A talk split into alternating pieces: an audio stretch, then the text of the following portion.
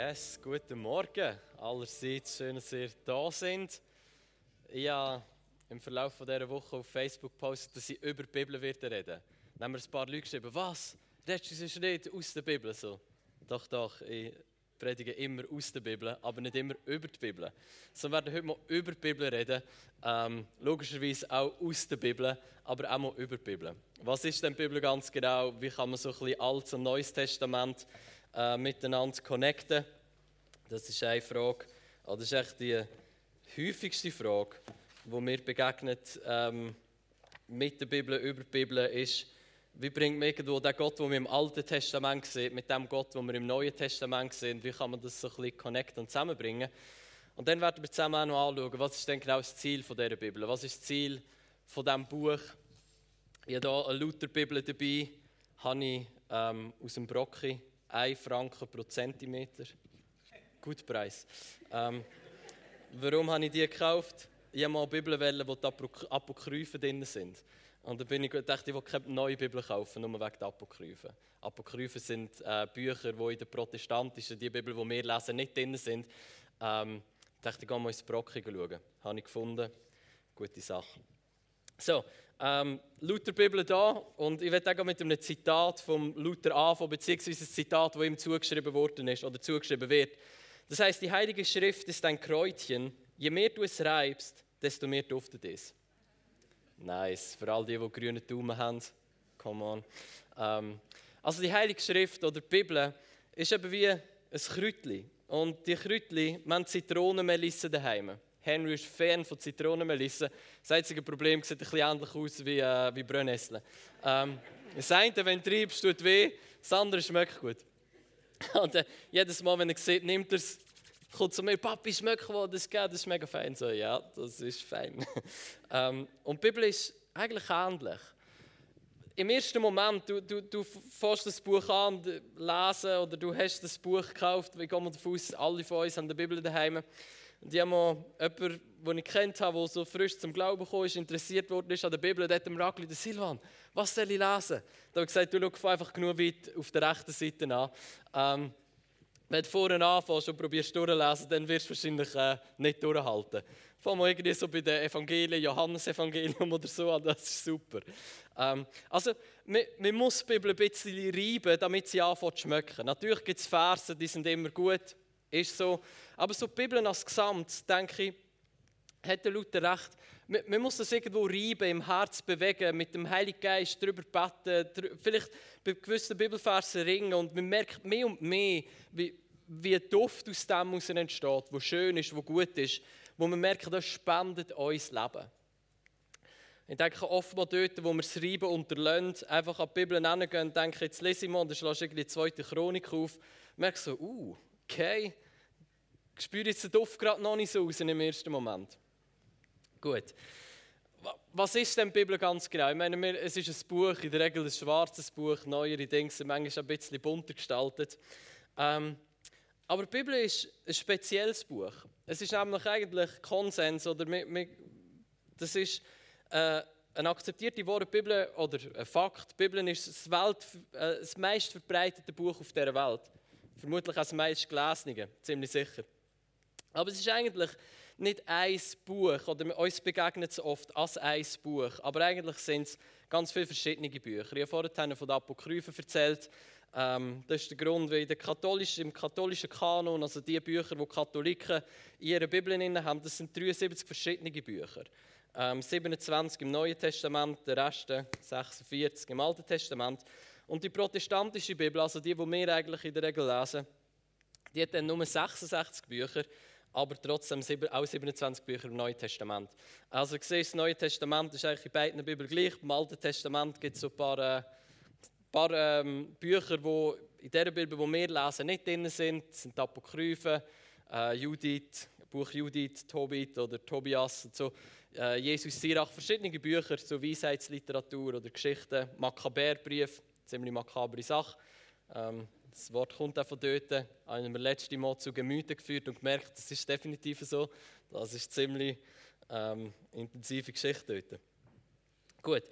Und es ist über, über einen Zeitraum von, von mehr als 1000 Jahren geschrieben worden. Also es ist nicht einfach ein Buch, das vom Himmel geht, ist cool, jetzt haben wir es, sondern es ist aus einer anderen Kultur, es sind ganz viele verschiedene Bücher, die zusammen, zusammengefügt worden sind, wo man, wo, man, wo man darum gerungen hat und gesagt hat, doch, diese Bücher, die, die, die sehen wir im Kanon, die, die, die akzeptieren wir als Maßstab, da sehen wir, die sind inspiriert von Gott, da sehen wir das Reden von Gott, das ist für uns Wort Gottes. Es ist Grundlage, zum Gott erkennen, also äh, der Maßstab, wo, wo sich Gottes Erkenntnis daran misst. Und es ist und es enthält eben Wort Gottes.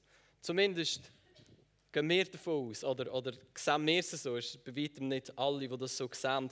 Die Bibel sagt über sich selber im 2. Timotheus 3, 15 bis 17, also beziehungsweise der Paulus schreibt es am Timotheus und jetzt steht es in der Bibel, weil es im Kanon ist vom Neuen Testament, 2. Timotheus 3, 15 bis 17, dort steht, und du bist von Kind auf mit den heiligen Schriften vertraut.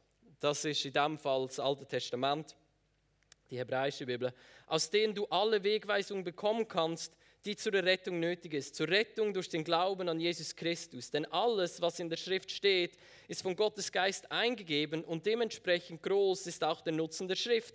Sie unterrichtet in der Wahrheit, deckt Schuld auf, bringt auf den richtigen Weg und erzieht zu einem Leben nach Gottes Willen. So ist also der, der Gott gehört und ihm dient, mit Hilfe der Schrift allen Anforderungen gewachsen. Er ist durch sie dafür ausgerüstet, alles zu tun, was gut und richtig ist. Es gibt noch andere, andere Versen im, im 2. Petrusbrief, aber das ist in der Regel so der Bibelvers oder die Verse, wo zitiert werden, so hey, die Bibel ist Wort Gottes, sie ist inspiriert, wir brauchen sie. Das ist da, wo der Paulus sagt, über die Schriften vom Alten Testament, aber es ist da, wo wir logischerweise heute auch über das Neue Testament können sagen Die Bibel hilft uns, Gott zu erkennen, sie, sie gibt uns Anweisungen, sie tut uns gut, wir brauchen sie und sie ist inspiriert, sie ist eingehaucht vom Heiligen Geist. Jetzt ist aber der Punkt, und ich glaube, das ist für uns auch wichtig zu sehen. Die Bibel ist eigentlich in jedem Wesen ähnlich wie Jesus. Jesus war ganz Gott und er war ganz Mensch. Und die Bibel ist dem eigentlich sehr ähnlich. Die Bibel ist von Gott inspiriert, sie ist eingehaucht. Der Heilige Geist hat zu diesen Leuten geredet, die haben es aufgeschrieben. Ähm, da gibt es verschiedene Theorien, wie ob das einfach so ein, ein Wanderdiktat wie in der Schule war oder ob das vielleicht mehr etwas im Herz deponiert und da haben sie dann aufgeschrieben. Aber Bibel ist inspiriert von Gott. Wir, sehen irgendwo oder wir erleben das Wort Gottes, das uns begegnet. Und auf die andere Seite ist sie, ist sie von Menschen geschrieben. In einer speziellen Kultur, in einem speziellen Kontext, in einer Sprache, die die meisten von uns heute nicht mehr verstehen. Und es ist, es ist Wort Gottes, es ist von Gott inspiriert, aber gleichzeitig ist sie, ist sie menschlich. Und da meine ich nicht schlecht, aber da, die Verse, die ich vorgelesen habe, die hat Paulus geschrieben. Die sind nicht vom Himmel geht, wie Gott eine Message abgedroppt hat mit einer Drohne, sondern es ist von einem Menschen geschrieben worden, inspiriert vom Heiligen Geist, aber von einem Menschen geschrieben. Und das ist das Wesen der Bibel. Sie hat eine ewige Relevanz, wie sie inspiriert ist vom Geist Gottes, aber sie hat auch, würde man sagen, eine historische Eigenart. Oder mit anderen Worten, sie ist von Menschen geschrieben. In einer speziellen Kultur, in einem speziellen Kontext. Das ist warum wir manchmal die Sachen lesen und denken, Bruder, was hast du schreiben? So, kannst du dann nicht ein bisschen kann schreiben, dass ich es checke? Ähm, aber die Leute, die das dort mal gelesen haben, die haben es vermutlich gecheckt.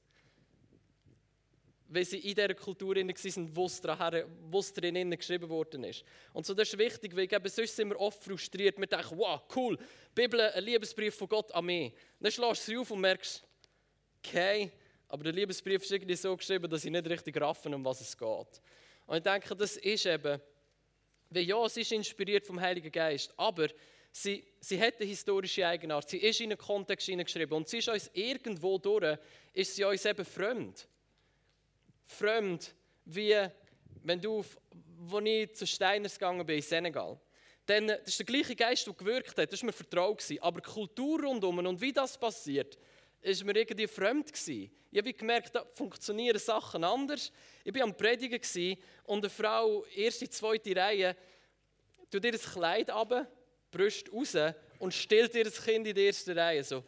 Ich predige zu dieser Seite. Wie Warum? Weil das ist in Senegal nicht eine Schamzone, Brust. In, bei uns ja. Ähm, dafür verdecken ich neu. Und wieso neu zu sehen, ist bei uns nicht so ein Problem, aber wenn eine Frau ihre Brüste zeigt, ist wieso? das ist komisch für mich. Ähm, und ich glaube, manchmal geht es uns ähnlich mit der Bibel. Wieso? Sie ist inspiriert, da, da glaube ich, aber was steht da? Weil sie uns fremd ist. Und das ist auch okay. Aber wenn wir da Kräutchen anfangen reiben, glaube ich, wird sie uns vertraut. Warum? Weil der Geist, der durch die Schrift durchwirkt, ist eben der gleiche Geist, den wir empfangen haben. Und das ist das Schöne daran. Aber es, es, ich glaube, das bewahrt uns manchmal vor Frust. Weil wenn wir einfach das Gefühl haben, das ist ein Liebesbrief von Gott an mich und du schlägst sie auf und du lesest das und denkst im ersten Moment so, der Liebesbrief ist nicht sehr klar formuliert. Ähm, aber er ist sehr klar formuliert, einfach nicht in der Kultur, wo du heute lebst. Das heisst, es gibt ein Kreuz, das ist ein Kreuz, das muss geschrieben werden, um die Schönheit in dem Sinne können, können zu entfalten oder können zu erleben. Ähm, also, der, der Meyer, das ist ein Theologe, der gesagt, oder der schreibt, der Heilige, der Heilige Geist hat normale Menschen mit normaler Sprache dazu inspiriert, von Gott her zu reden. Das ist aber eine normale Sprache ähm, und normale Menschen in einer anderen Kultur als wir heute. Gut, aber der Geist, den wir drinnen erleben, der Geist, durch die Schrift durchwirkt, ist eben der gleiche Geist, den wir heute haben. Und der ist uns vertraut. Und ich denke, da ist die Stärke, wir sind ja Pfingstgemeinde und wir glauben an das Wirken vom Heiligen Geist. Das ist eben die Stärke von, von, von Pfingsten. Zu wissen, durch den Geist Gottes können wir das Herz von Gott erkennen. Wir spüren sein Vaterherz in diesen Texten. Durch den Heiligen Geist. Er hilft uns. Nicht nur die Texte können zu lesen, sondern zu erleben und einzutauchen ins Herz vom Vater. Gut. Apropos eintauchen ins Herz vom Vater, dann kommt manchmal so die Frage auf so äh, äh, äh, Altes Testament, ähm, wie ganze Völker, vernichtet worden sind, ähm, Söhne, die in die wortwörtlich in die Wüste geschickt worden sind. Äh, wie connect ist jetzt das irgendwie so ein bisschen mit dem liebenden Vater, wo wir daran glauben und, und, und halt viel davon auch lesen im Neuen Testament? Und ich glaube, das ist auch eine sehr wichtige Frage, die uns ein bisschen vor Frust ähm, kann bewahren kann. Wenn wir einfach das Alte Testament lesen, das hat definitiv schwierige Stellen drin.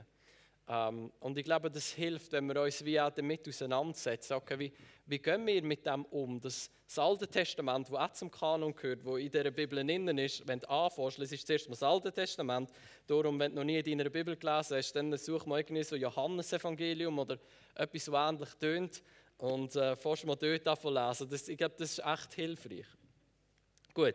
Zuerst mal müssen wir verstehen, über ganz weite Strecken ist auch im Alten Testament, wird uns ein Bild gezeigt von einem sehr guten, gnädigen Gott. Es gibt Bibelstellen wie Psalm 36, Vers 6. Herr, deine Gnade reicht bis zum Himmel, deine Treue bis zu den Wolken. Also wir sehen einen Gott, der gnädig ist, der barmherzig ist, der treu ist. Auch im Alten Testament, über, über grosse Teile. Und Natürlich nicht nur, und das ist ja oft dort, wo unsere Fragen entstehen, so, okay, gang und vernicht das Volk. So, äh, äh, äh, wie gehen wir mit dem um? Das ist eine gute Frage. Ich glaube, was uns hilft, die Frage zu klären, ist, dort anzufangen, was wir können verstehen und was uns offenbar ist. Und die tiefe Überzeugung von uns Christen ist, dass Jesus das perfekte Abbild vom himmlischen Vater ist. Dass Jesus der ist, der uns zeigt, wie ist denn Gott wirklich. Im Alten Testament ich habe ich das Gefühl, es ist wie so, da du mal einen Arm von Gott und dort mal seine Nase und da mal sein Fuß, also jetzt im übertragenen Sinn. Und im Neuen Testament wird das Bild irgendwie 3D und ganz in Jesus. Du siehst, ah, so ist er.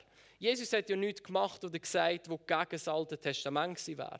Aber er hat die Fülle an Gotteserkenntnis gebracht und uns gezeigt, ah, so sieht die Fülle aus, von wie Gott ist. Ja, Moltmann, ein anderer Theologe, sagt, ähm, Jesus ist das menschliche Gesicht von Gott. Und ich finde das super schön, weil Jesus ist komplett Gott und komplett Mensch war. Aber wenn wir Jesus anschauen, jetzt durch die Bibel, durch die Evangelien oder durch eine Vision vom Heiligen Geist, dann sehen wir ähm, in Jesus das menschliche Gesicht von Gott. Wir sehen, wie, wie sieht der Gott aus im Leben von dem Menschen Jesus Christus, wo immer auch Gott war. Also das bedeutet, wenn wir Jesus anschauen, dann wissen wir, so ist Gott. Und wenn wir dann das Alte Testament lesen, dann müssen wir es ein Stück weit rückwärts lesen durch das Leben von Jesus durch, damit, damit Sinn macht und wir die Fülle von Gottes Erkenntnis sehen. Also, gerade im Alten Testament würde ich dir empfehlen, setz dich zuerst mit Jesus auseinander. Lies die Evangelien, schau, wie ist er, was macht er, wie, wie offenbart er uns Gott. Und dann gehst du ins Alte Testament her und sagst, okay, das ist mal gesetzt, so ist Gott, wie Jesus mir gezeigt hat. Und jetzt schaue ich und lese das Alte Testament rückwärts und finde heraus, wie, wie die Aspekte, wo Jesus uns zeigt, auch dort drin sind wo Jesus, ähm, ich meine, das ist Lukas 24, bin nicht ganz sicher, aber wo Jesus mit den Jüngern nach Emmaus gelaufen ist, dann hat er ihnen nicht gesagt, das Alte Testament, das brauchst du nicht mehr, das ist alles Müll, das ist wie, das ist ein anderer Gott, aber ich bin jetzt gekommen, um euch zu zeigen, wie es wirklich ist. Nein, er hat gesagt, oder es steht, er hat ihnen das Alte Testament Schrift erklärt. Das bedeutet, das Alte Testament ist gut, aber wir müssen es anders lesen. Wir müssen es rückblickend von Jesus her lesen. Oder wie der Bill Johnson sagt, alles, was du über Gott glaubst, aber nicht im Leben von Jesus siehst, hast Grund zum Anzweifeln. Und ich finde das so gut. Jesus ist perfekte Theologie. Er hat uns gezeigt, wie der Vater ist. Und alles, was ich vielleicht im Alten Testament sehe und mir ein komisches Bild von Gott gibt, etwas, was ich nicht im Leben von Jesus finde, dann habe ich vielleicht nicht die perfekte Antwort. Aber ich habe zumindest schon mal Grund zum Anzweifeln, dass Gott zum Beispiel ein Tyrann ist, wo, wo ganze Völker vernichten will. Im Leben von Jesus sehen wir ziemlich das Gegenteil. Ich bin nicht gekommen zum Töten. Der Find tötet, klaut und zerstört. Ich bin gekommen, um euch Leben zu bringen. Das bedeutet, das ist meine Offenbarung über Gott. Er will Leben bringen. Und jetzt gehe ich zurück ins Alte Testament. Wahrscheinlich werde ich immer offene Fragen behalten. Aber mit dem, was sicher ist, dass ich weiß, ah, so ist Gott, so wie ich es im Leben von Jesus gesehen habe. Das andere ist, gerade Krieg, Mord im Alten Testament. Ähm, ich glaube, etwas, wie wir das schon können erklären können, ist, Gott hat sich entschieden, mit Menschen zusammenzuarbeiten, mit dir und mit mir, aber auch im Alten Testament. Er hat Adam, Eva gemacht, äh, den Abraham, all die Leute, die er Verheißungen gegeben hat, Bund mit ihnen geschlossen hat. Er hat sich entschieden, mit Menschen zusammenzuarbeiten. Aber Menschen sind nicht perfekt. Das Ganze ist ein bisschen aus den Fugen geraten weil Menschen nicht perfekt sind. Aber Gott hat nicht gedacht, ja, wir nehmen das Projekt, krügeln es zusammen, rühren es in den Papierkorb, starten neu. Sondern es sein Plan treu, gewesen, durch Menschen durchzuwirken in dieser Welt. Und durch das, dass Menschen nicht perfekt sind, ist im Alten Testament Sachen, es hätte so müssen sein, auch wenn das Herz von Gott anders gewesen wäre lesen wir im Alten Testament, eigentlich habe ich gar keine Freude an Opfer und an all dem, sondern was ich will, ist, ist äh, Barmherzigkeit. Es gibt diverse solche Stellen. Und das ist etwas, was für mich sehr viel Sinn macht, wie zu wissen, ah, das stimmt, Gott hat sich entschieden, mit Menschen zusammenzuarbeiten. Und im Alten Testament sehen wir einen Gott, der den Menschen treu ist, der mit ihnen zusammenarbeitet. Aber wir Menschen, die nicht perfekt sind, wir Menschen, die, die sündig sind, die Fehler machen, aber Gott bleibt treu in dem Innen was manchmal Konsequenzen hat, aber Konsequenzen, wo Jesus Verantwortung übernommen hat. Als Gott auf die Welt gekommen ist, als Gott und als Mensch auf dieser Welt war und die Konsequenzen an seinem Leib getragen hat und Verantwortung übernommen hat, für was passiert ist, die Sünde und den Tod gerichtet hat und neues Leben gebracht hat. Und auch darum ist es wichtig, das Alte Testament rückwärts zu lesen. Gut, ähm, ich spare euch da weitere theologische Ausführungen. Das Einzige, was ich noch sagen will, ist, es ist sehr echt spannend, gerade in der Geschichte von Isaac und Ismael. Also das ist äh, der Abraham und Sarah. Gott hat ihnen gesagt, er werden Kind bekommen, sie sind schon alt gewesen. Dann haben sie eine super Idee gehabt, okay, Sarah, seine Frau, kann nicht wirklich Kind bekommen, also probierst mal Kind zu bekommen mit deiner Magd. Das hat dann funktioniert, aber auch einen Konflikt gegeben. Der Isaac und Hagar also seine Magd und sein Sohn sind dann in die Wüste geschickt worden. Und wir, wir lesen das und, und was uns begegnet ist, so wie, wie kann Gott das machen? Aber wenn, wenn der Text gehst, analysieren und anschauen und die hebräische Sprache, die ich nicht so gut oder die ich gar nicht kann, ähm, zur Hand nimmst, ist ein Buch gelesen von so einem Rabbi, der heißt Jonathan Sachs, wenn ich mich nicht täusche. Und er, er zeigt, wie in dem Innen eine Teufel wie eine Doppeldeutigkeit in dieser Geschichte ist. Und, und durch die Sprache und wie es formuliert ist, man eigentlich sieht, da ist sehr viel Sympathie gegenüber dem, dem, dem Ismael und gegenüber der Hagar. Wo wie so ein versöhnender Aspekt in dieser Geschichte ist, wo, wo Gott eigentlich klar macht, schau, das ist so, wie es sein müssen aber es tut mir auch weh. Und ich denke, das ist in ganz vielen Geschichten, die wir im Alten Testament lesen, wo, wo wir sehen, okay, das ist, so, das ist so, wie es sein müssen Aber es hat auch Gott wehgetan, es hat auch ihn geschmerzt.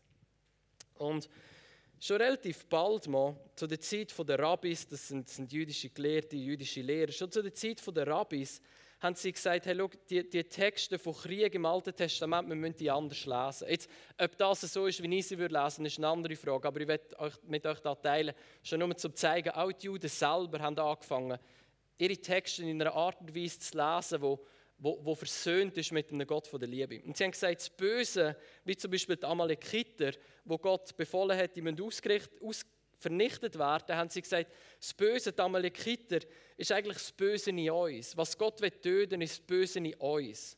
Also es geht nicht darum, jetzt das zu nehmen und andere Völker zu vernichten, sondern es geht primär darum, das zu nehmen und zu realisieren, hey, das Böse, das in mir innen ist, das ist etwas, was Gott will vernichten und töten damit die heilig und gerecht leben kann.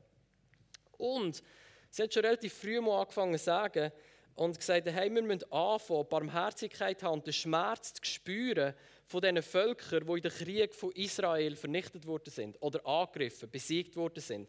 Und da finde ich etwas ganz Spannendes. Und ich glaube, wir sehen auch in dem in Gott.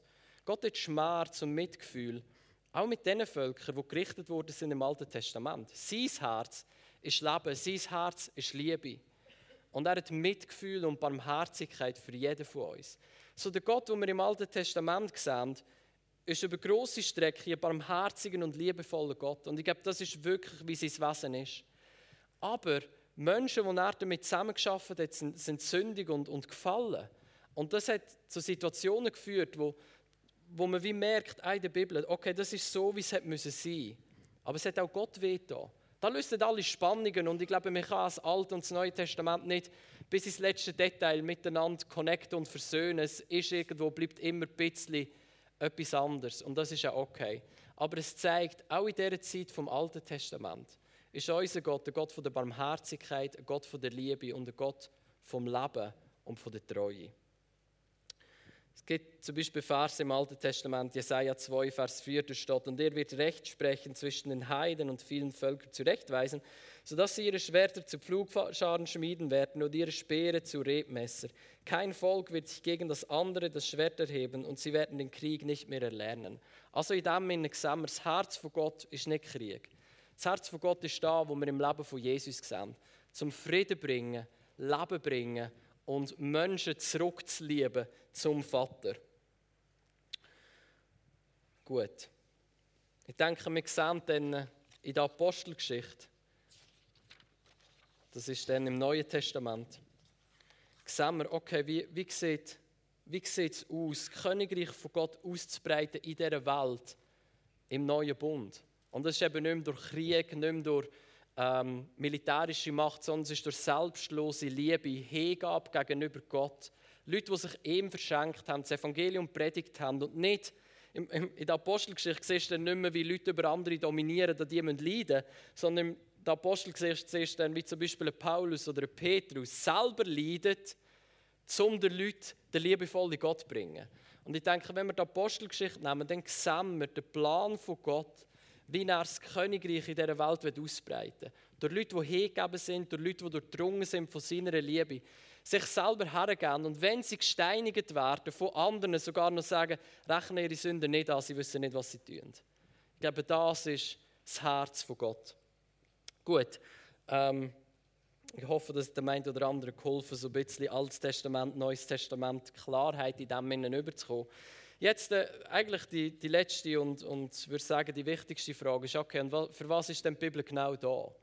Was ist denn das Buch? Ist das ein Regelbuch? Ist das, wir müssen es einfach möglichst auswendig lernen und uns daran halten und dann wird alles gut? Oder was ist denn genau das Ziel von diesen biblischen Texten, von diesem Buch Bibel?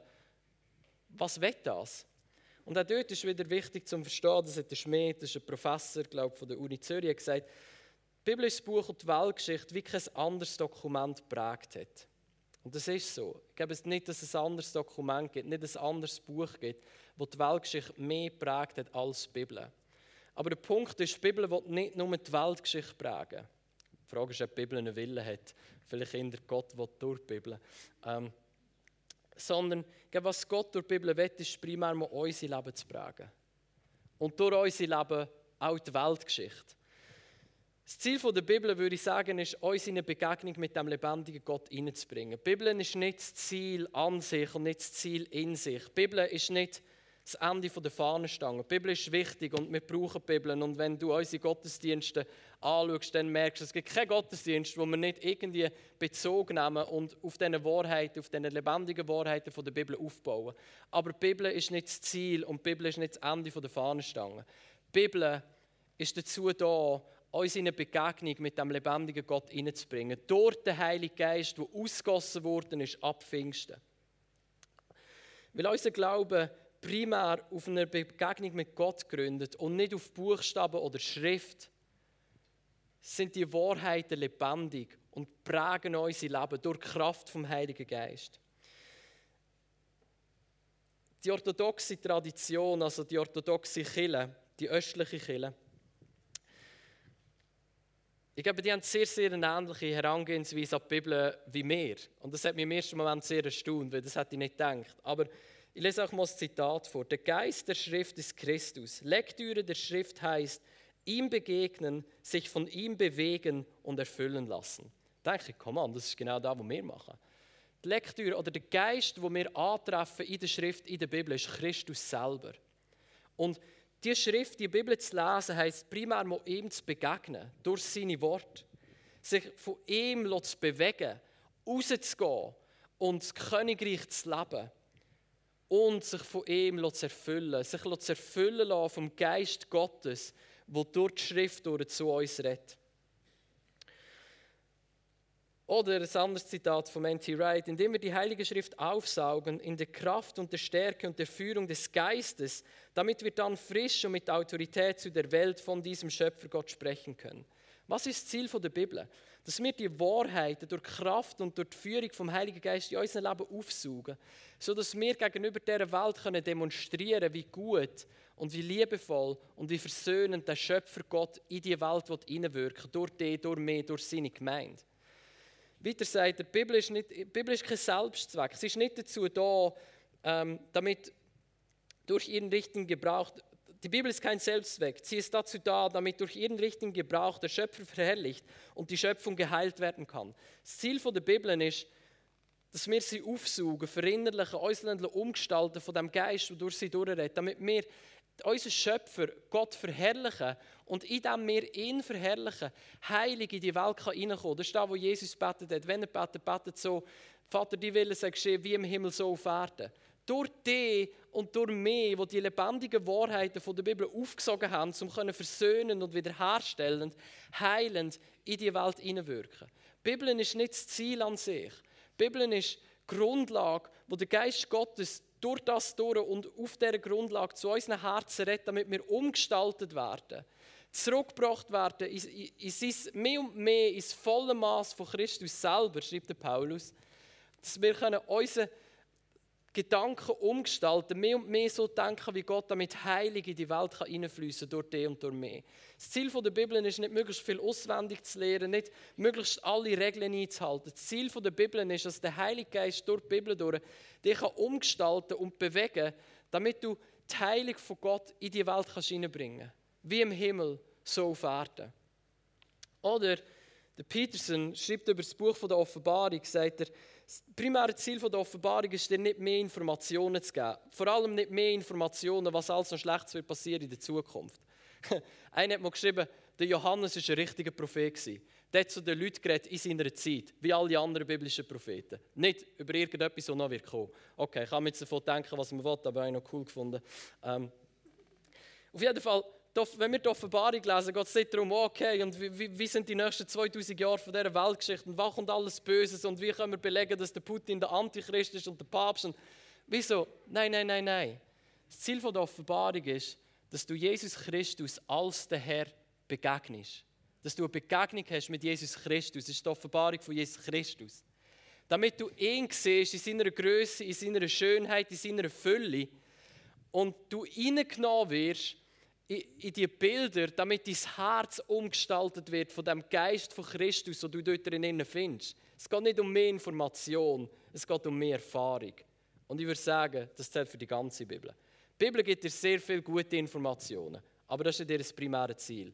Sie will durch die Bibel Gott begegnen, die umgestalten, die verändern, damit du in die Welt kannst heilend und wiederherstellend in der Kraft vom Heiligen Geist. Gut, wir müssen langsam ans Ende kommen, aber keine Angst, wir, wir sind auf dem Ziel gerade. Jetzt lesen wir mal, was der Paulus im gleichen Kapitel 2 Timotheus 3, wie da, wo wir am Anfang gelesen haben, die Inspiration von der Schrift und so, was er sagt. 2 Timotheus 3, Vers 5. Sie geben sich zwar einen frommen Anschein, aber von der Kraft Gottes, die sie so verändern könnte, dass sie wirklich ein frommes Leben führen, wollen sie nichts wissen. Von solchen Menschen halte dich fern. I like it. So was sagt der Paulus? Er sagt, look, da gibt ein paar Leute, die haben den Anschein, fromm zu leben. Aber ich jetzt nur etwas, was sie wirklich verändern kann. Das ist die Kraft von Gott. Das führt dazu, dass wir wirklich ein frommes, gottgefälliges Leben führen. Jetzt, äh, ich würde sagen, das ist der Punkt der Bibel. Die Bibel will dich dort die Kraft von Gott umgestalten, damit du Christus, Jesus, mehr und mehr ähnlich wirst die Sachen zu lesen, damit ich so tun kann, als ob ich fromm wäre, mir ein paar Regeln halten das und dies nicht machen und das und dies dafür machen, das war nie das Ziel der Bibel. Das Ziel war, dass die Kraft von Gott durch die Bibel dein Leben trifft, damit du von innen aus umgestaltet wirst und eben wirklich heilig und gerecht kannst leben. Wir können es lange in der Bibel lesen, wie wir wollen. Wenn die Kraft von Gott, in anderen Worten der Heilige Geist, nicht Raum geben, damit er mich verändern kann, dann betrüge ich mich Einfach selber. Und das hat Jesus gesagt in Johannes 5, 39 bis 40. Sagt er, der, der, der Schriftgelehrte meint, ist es, sagt er, ihr forscht in der Schrift, weil ihr meint, durch sie das ewige Leben zu finden. Schrift da ist auch wieder das Alte Testament.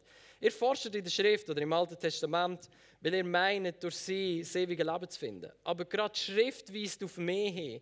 Und doch wollt ihr nicht zu mir kommen, obwohl ihr bei mir das Leben finden würdet. Die Schrift Bibel, wir können so lange drin forschen, wie wir wollen. Das ewige Leben ist vielleicht ein bisschen provokativ, aber wir werden es nicht in der Bibel finden. Wir werden es bei Jesus finden. Aber wir werden durch die Bibel hoffentlich Jesus finden und in ihm das ewige Leben. Die Bibel ist nicht da, um uns mehr Wissen zu geben. Die Schrift ist nicht da, um uns mehr Wissen zu geben sondern ist dazu da, um uns in eine Begegnung hineinführen mit dem lebendigen Wort von Gott. Und das ist, das ist Jesus. Er hat selber gesagt, ich bin das Wort Gottes. Das fleischgewordene Wort ist Jesus. Die Bibel ist dazu da, damit wir durch sie durch dem lebendigen Gott begegnen können. So wie Jesus gesagt hat. Ihr forscht ihn und ihr denkt, da innen werdet ihr ewiges Leben finden. Es ist nicht so. Das ewige Leben findet ihr bei mir. Aber hoffentlich finden wir durch das Forschen in der Schrift, das Forschen in der Bibel, mehr und mehr Jesus, begegnen ihm, damit sein Leben zu uns kann fließen, uns kann durchdringen, uns kann umgestalten. Wir die lebendigen Wahrheiten in der Kraft vom Heiligen Geist aufsaugen und verinnerlichen, dass wir selber wieder zu dem Wort werden, das die Welt heilt und wiederherstellt in der Kraft vom Heiligen Geist. Wirkliches Leben finden wir nicht in der Bibel. Wirkliches Leben finden wir durch die Bibel in der Begegnung mit Gott. Und ich werde mit euch eine Anwendung machen. Das ist eigentlich ziemlich einfach. Ich werde euch einen Bibeltext vorlesen, Matthäus 14, 22 bis 34. Wir werden zusammen beten und einfach den Heiligen Geist einladen, durch diesen Text zu uns zu reden. Durch diesen Bibeltext uns umzugestalten, uns durch die Kraft vom Heiligen Geist zu prägen so wie die Bibel die Weltgeschichte prägt hat, dass unsere Leben prägt werden durch die Kraft vom Heiligen Geist. Und es gibt nicht etwas Richtiges oder Falsches in dem Sinn, wo du aus diesem Text kannst rausnehmen kannst, sondern ich werde beten, dass der Heilige Geist das zu dir redet und dir in die Begegnung mit dem lebendigen Gott hineinführt, wo du heute Morgen brauchst. Heilige Geist, wir, wir danken dir, dass du Leute inspiriert hast, die wunderbaren, lebendigen Wahrheiten zu schreiben, die wir heute in der Bibel haben. So ein Geschenk. So gut.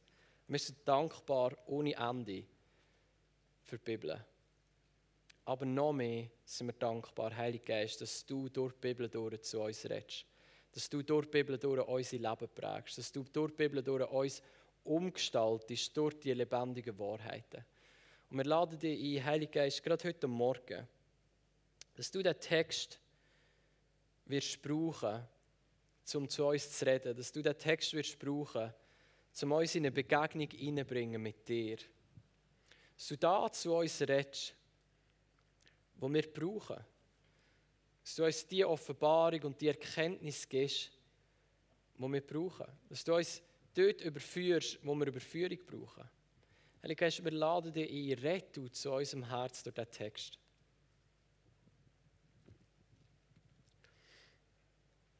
Kannst deine Augen schließen und einfach zulassen, ich habe keine PowerPoint-Folie. Kannst einfach deine Augen zumachen, entspannen und den Text auf dich wirken. Und in diesem Sinne suchen, erwarten und erleben, dass der Heilige Geist heute Morgen durch diesen Text zu dir redet. Nun drängte Jesus die Jünger, unverzüglich ins Boot zu steigen und ihm ans andere Ufer vorauszufahren. Er wollte inzwischen die Leute entlassen, damit sie nach Hause gehen konnten. Als das geschehen war, stieg er auf einen Berg, um ungestört beten zu können. Später am Abend war er immer noch dort, ganz allein. Das Boot befand sich schon weit draußen auf dem See und hatte schwer mit den Wellen zu kämpfen, weil ein starker Gegenwind aufgekommen war. Gegen Ende der Nacht kam Jesus zu den Jüngern. Er ging auf dem See. Als sie ihn auf dem Wasser gehen sahen, wurden sie von Furcht, von Furcht gepackt. Es ist ein Gespenst, riefen sie und schrien vor Angst. Aber Jesus sprach sie sofort an. Erschreckt nicht, rief er. Ich bin's. Ihr braucht euch nicht zu fürchten. Da sagte Petrus, Herr, wenn du es bist, dann befiehl mir, auf dem Wasser zu dir zu kommen. Komm, sagte Jesus. Petrus stieg aus dem Boot und ging auf dem Wasser auf Jesus zu. Doch als er merkte, wie heftig der Sturm war, fürchtete er sich. Er begann zu sinken. Herr, schrie er, rette mich. Sofort streckte Jesus seine Hand aus und hielt ihn fest. Du Kleingläubiger, sagte er, warum hast du gezweifelt? Dann stiegen beide ins Boot und der Sturm legte sich. Und alle, die im Boot waren, warfen sich vor Jesus nieder und sprachen, du bist wirklich Gottes Sohn. Sie fuhren auf die andere Seite des Sees und legten bei Genezareth an. Matthäus 14, 22 bis 34.